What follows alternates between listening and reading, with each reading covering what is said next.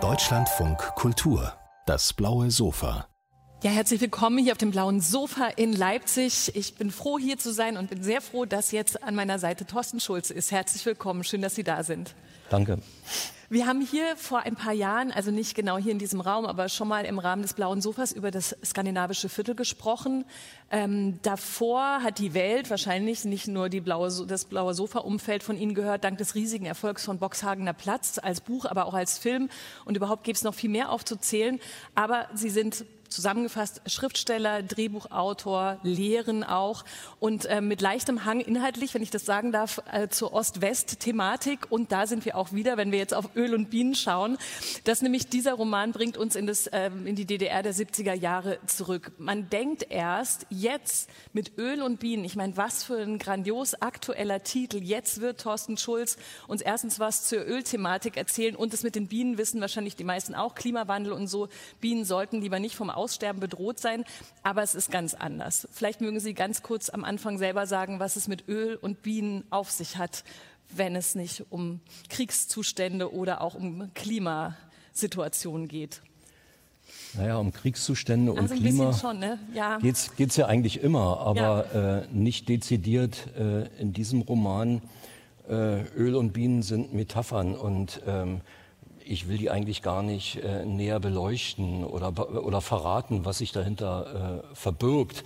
Vielleicht nur so viel, äh, der Hauptprotagonist äh, namens Lothar Ihm ist geplagt durch seine Familiengeschichte, durch die Geschichte der Vorväter, die nämlich äh, obsessive Erdölsucher waren und dabei äh, leider erfolglos. Und er schleppt diesen schweren Rucksack, diese schwere Bürde mit sich herum und das äh, äh, plagt ihn und treibt ihn um und bringt ihn letztlich doch in eine Art von Niedergang hinein. Ja, und es gibt tatsächlich doch auch eine, äh, am Anfang, aber es fiel mir tatsächlich erst am Ende des Buches auf, dass es am Anfang so einen kleinen äh, Verweis doch natürlich auf das aktuelle gesellschaftliche Leben auch gibt, weil nämlich der Lothar ihm, soweit, ich will auch nicht alle Details verraten, aber es ist der Sohn von Egon Wutzner, der ist der Sohn von Adalbert Wutzner, der wiederum mal in der Nähe von Nauen, so wird es erzählt, Öl gefunden haben sollte. Aber dann wiederholte sich dieses, äh, diese, die, die, diese Situation nicht. Also es gab quasi einen Ölfund, aber danach passierte nichts mehr. Der Adalbert Wutzner wurde aber natürlich auf Händen getragen und war danach natürlich der absolute Loser, um es so auszudrücken. Und da schreiben sie nämlich, Adalbert Wutzner war der Sündenbock für die unerfüllten Hoffnungen der Menschen und sein Fall ein Vorbote jener Irrationalität, die die Welt in späteren Jahren in Schutt und Asche legen würde. Eigentlich sind wir dann doch relativ aktuell. Ja, der, der Witz an diesem Satz, äh, den ich als Autor niemals äh, schreiben würde, mhm. ist der, dass er aus dem Munde eines Protagonisten mhm. kommt. Nämlich äh, eines, Mannes, na, eines Mannes namens Edwin, genannt Blutblase, weil er ein ganz rotes, ein hochrotes Gesicht hat und das Blut bei ihm ähm, es an der Art hat, nicht von oben nach unten, sondern von unten nach oben zu fließen. Äh, der sagt diesen Satz äh, in einer Art von Selbstdefinition oder Selbstüberhebung. Er ist plötzlich der Politfachmann oder der Soziologe, der so etwas sagt. Ja, das ist eh lustig. Also alle drei Charaktere, die sich da zusammenfinden.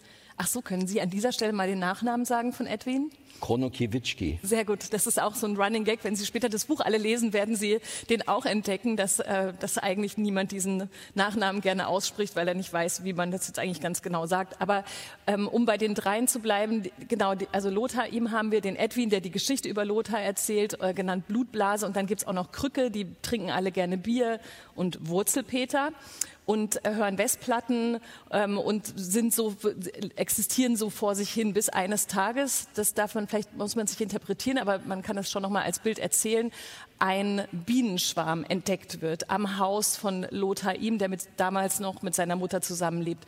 Sie sollen überhaupt nicht die Bienen interpretieren, aber warum es Bienen sind oder wie das zustande kam, die dann hinterher auch als Art Haustiere begriffen werden, der Mutter von Lothar ihm.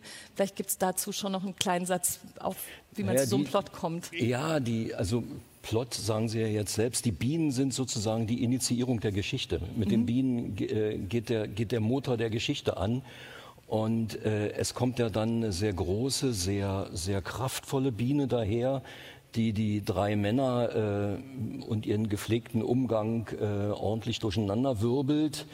Äh, nur so viel dazu. Also wenn man so ein Motiv einführt wie die Bienen, ist man ja sozusagen verpflichtet, das durchzuführen, wie man das etwas technisch sagt, mhm. und natürlich auch zu steigern und zu variieren und so weiter. Und das äh, hat mir beim Schreiben eigentlich die Freude gebracht, die ich auch brauche, um diese Tätigkeit überhaupt äh, vollziehen zu können die ja meist auch anstrengend ist. Und äh, ich finde immer so schön diese, diese Dichterporträts im Fernsehen, wenn der da an, an einer Schreibmaschine sitzt. Das ist ja nicht so. Man sitzt da und meistens fällt einem nichts ein. Mhm. Und dann muss man schon ganz probate Motive und Figuren haben für einen selber, damit einem was einfällt. Ja. Ähm, dass da kein Spaß ist auf der Seite des Schreibenden, also in Ihrem Fall, oder dass es sehr viel harte Arbeit ist, das kann ich, glaube ich, unbedingt betonen. Ich habe dieses äh, Buch durchgelesen und erstens die ganze Zeit das Gefühl gehabt, ich lese einen Roman, der eigentlich, der, der, das ist das Buch zum Film. Also es ist so filmisch an vielen Stellen erzählt, dass ich die alle schon vor mir gesehen habe und dachte, Wahnsinn, schmissige Dialoge, es, das, man, es gibt wirklich viele Pointen da drin. Auf die dahinterliegende Ebene können wir gleich nochmal schauen, aber auf jeden Fall so, dass teilweise, vielleicht darf man die noch erwähnen, äh, Figuren ähm, auf den Plan treten wie Agnes, eine sehr, sehr große Frau, die eine Rolle spielt, ohne in die Details zu gehen, dass ich wirklich dachte, sie müssen doch auf einer Skala von 1 bis 10 ungefähr bei 10 in Sachen gute Laune gelegen haben, als sie das geschrieben haben. Also so zumindest ließ es ja, sich. Leider nicht. Äh, Schade. nee, das ist, das ist auch so eine Art Legende. Also es ist vielleicht so, dass ich ähm, im Vorfeld der Arbeit äh, die eine und andere Freude hatte und auch danach, zum Beispiel jetzt, äh, wo wir zusammensitzen und man ein bisschen darüber redet.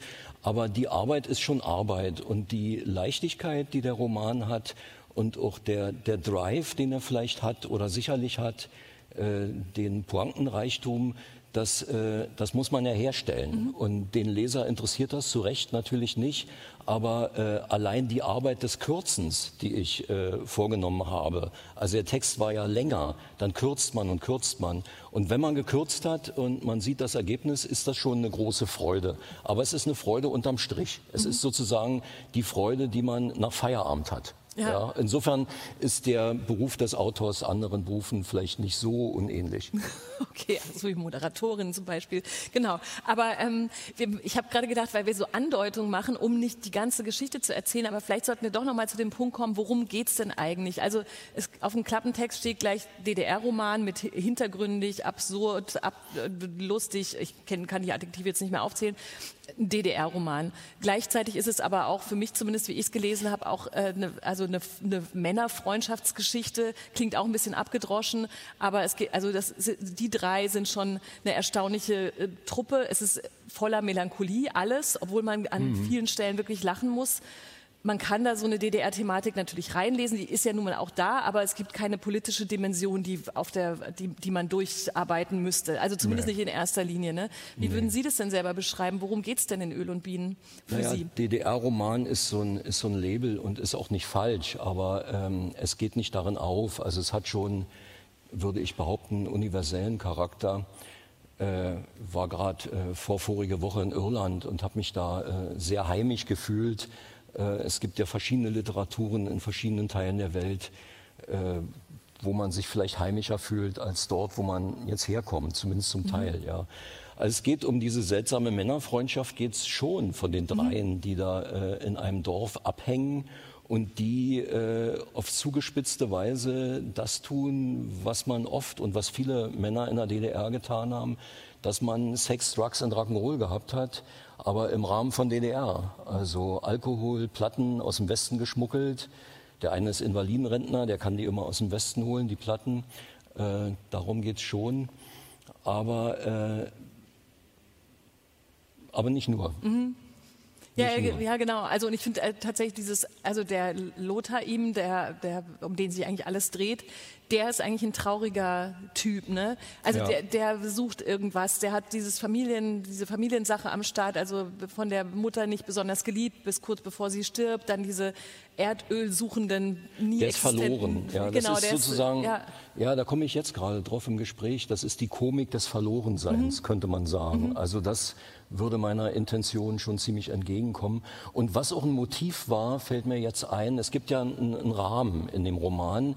Das ist dieser alte Edwin Kronokiewicz, der in einer kleinen Kneipe am Rande von Nauen sitzt und äh, Chora Publikum, kleines Publikum, 20 Leute oder so, äh, erzählt aus seinem Leben. Und das ist changiert immer so zwischen Realität und Legende und Märchen. Und er betreibt sozusagen die Selbstermächtigung dessen, der etwas erlebt hat. Mhm.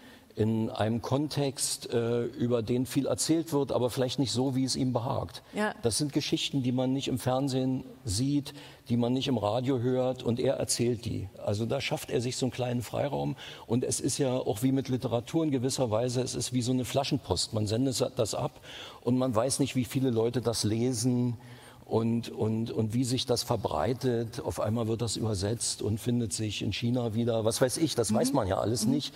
Und äh, man, man hat ja auch nicht sowas vor, wenn man schreibt. Man hat ja nicht solche Zielsetzungen. Ja? Und so ist das bei diesem, bei diesem Alten, der mittlerweile schon sehr alt ist, also äh, und immer noch erzählt, einmal pro Woche, immer am ja. Sonntag. Ja, jetzt, ich habe gerade gedacht, aber vielleicht stimmt die Frage gar nicht, aber dann kann ich sie ja noch nachträglich korrigieren. Ist es eigentlich überhaupt wichtig, dass die in der DDR sind? Also, ich würde sagen, nein. Ja. Also ich bin ja, werde ja oft gefragt, auch, auch nach Boxhagener Platz, Nilowski, den anderen Roman, Skandinavisches Viertel. Mhm. Ähm, die spielen in der DDR und, und ich sage dann immer, ja, was soll ich machen? Ich bin in der DDR groß geworden. Äh, da kenne ich mich am besten aus. Und ich habe es sowieso an der Art, äh, fiktionale Geschichten zu schreiben und dabei aber gerne Motive und Details aus der sogenannten Wirklichkeit einzubauen. Und meine Familie äh, kann sich jetzt schon freuen. Also da ist einiges bekannte Material sozusagen untergebracht äh, worden. Mein Vater zum Beispiel, der ist Maurer und der erzählte mir von dem legendären Bolschoi-Wurf. Das haben die als Maurer. Man nimmt die Kelle, die Maurerkelle in einer bestimmten Art und Weise und schmeißt dann den Putz gegen die Wand. Und das mutet geradezu artistisch an und das wird der Bolschoi-Wurf genannt. Also das nur so als Beispiel. Und da bietet ja die Realität bisweilen äh, Dinge, die man sich besser gar nicht ausdenken kann. Mhm. Warum soll man die nicht nehmen? Ja. Ja. Muss man, muss man. Insofern ist man ja auch wiederum Chronist. Ja, es darf sich nicht im Dokumentarischen erübrigen, aber äh, das, ähm, das Authentische, um es mal so zu nennen, zu benutzen, ist doch aller Ehren wert, ja der ganze Soundtrack aus diesem Buch, der, der wirklich ja. eine wichtige Rolle spielt. Also Sie hätten auch, äh, wenn es schon ein DDR-Roman ist, auch noch eine CD oder was, was eine Kassette dazu veröffentlichen können. Auf ja. jeden Fall aus dem, was Kommt irgendwie noch. genau sehr gut ähm, oder eine Playlist man ja, weiß nicht, muss, würde auch muss noch kommen. Genau. Der, also die, die, das, die haben ja Rituale logischerweise wie alle, vielleicht, also die man kann sie sich so gut vorstellen, so muss ich es, glaube ich, besser formulieren. Ne? Die drei hängen immer zusammen, die trinken und irgendwann wird Musik aufgelegt, eben die Westplatten, die der äh, Krücke oder äh, Quatsch, doch Krücke mitgebracht ja. hat. Und ähm, dann tanzen die und das äh, beschreiben sie auch sehr, sehr so anschaulich, dass man die da alle vor sich hin sieht. Die reden auch miteinander, dann streiten die. Also die haben so, die machen so Dinge die ganze Zeit. Ne? Und dann aber äh, spielt es schon eine Rolle, welche Songs aufgelegt werden und teilweise auch die Diskussion darüber, wie man das jetzt übersetzen kann. Also die haben ja. schon Lust auf mehr als nur ja. stumpf rumsitzen, die wollen irgendwas ja, sprechen. es ist ihre Kreativität genau. und es ist äh, eine, eine Würdigung des Fantums. Also das äh, überdauert ja auch die Zeiten und findet an allen Ländern dieser Welt statt. Es gibt so ein Phantom, dass sich Menschen auf etwas anderes projizieren mit ihren Sehnsüchten und Leidenschaften und sich da dranhängen und das verehren. Und das wird sozusagen durch den Roman verehrt, mhm. dieses Verehren. Ja.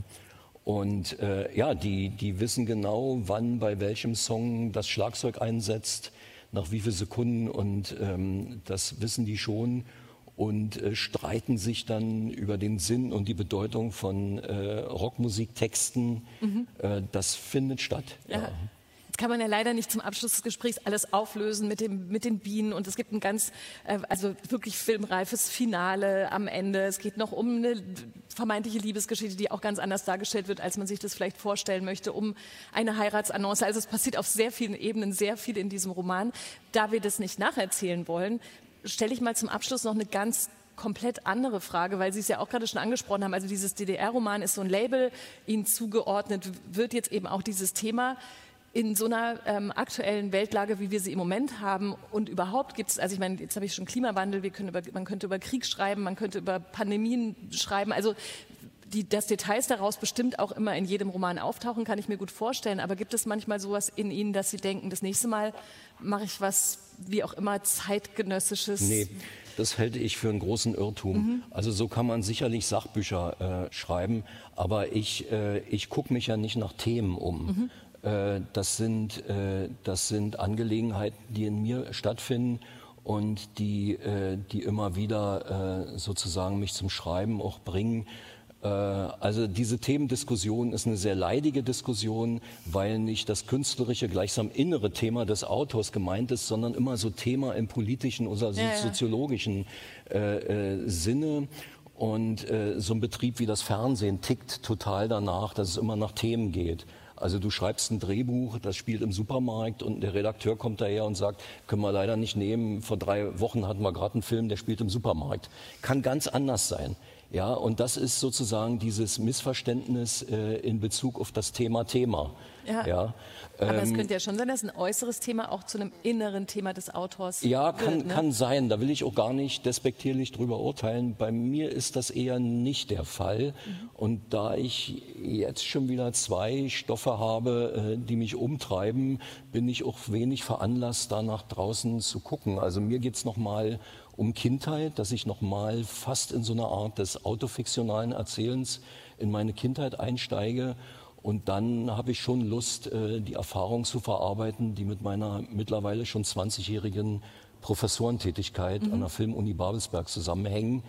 Ähm, oh Gott, möchte man da nicht Ihr Student sein oder Ihre Studentin, weil man sich wiederfindet? Nee, die kommen, ja, die kommen ja gut dabei weg, andere nicht. okay. äh, die, die, Studenten und Studentinnen, die kommen gut dabei weg und ähm, mit denen verstehe ich mich zu 80 Prozent auch sehr gut. Ähm, aber der Witz ist, dass ähm, vielleicht hat das doch was mit mir ausgemacht. Ich bin des Öfteren gefragt worden, Mensch, äh, willst du nicht mal den Campusroman schreiben?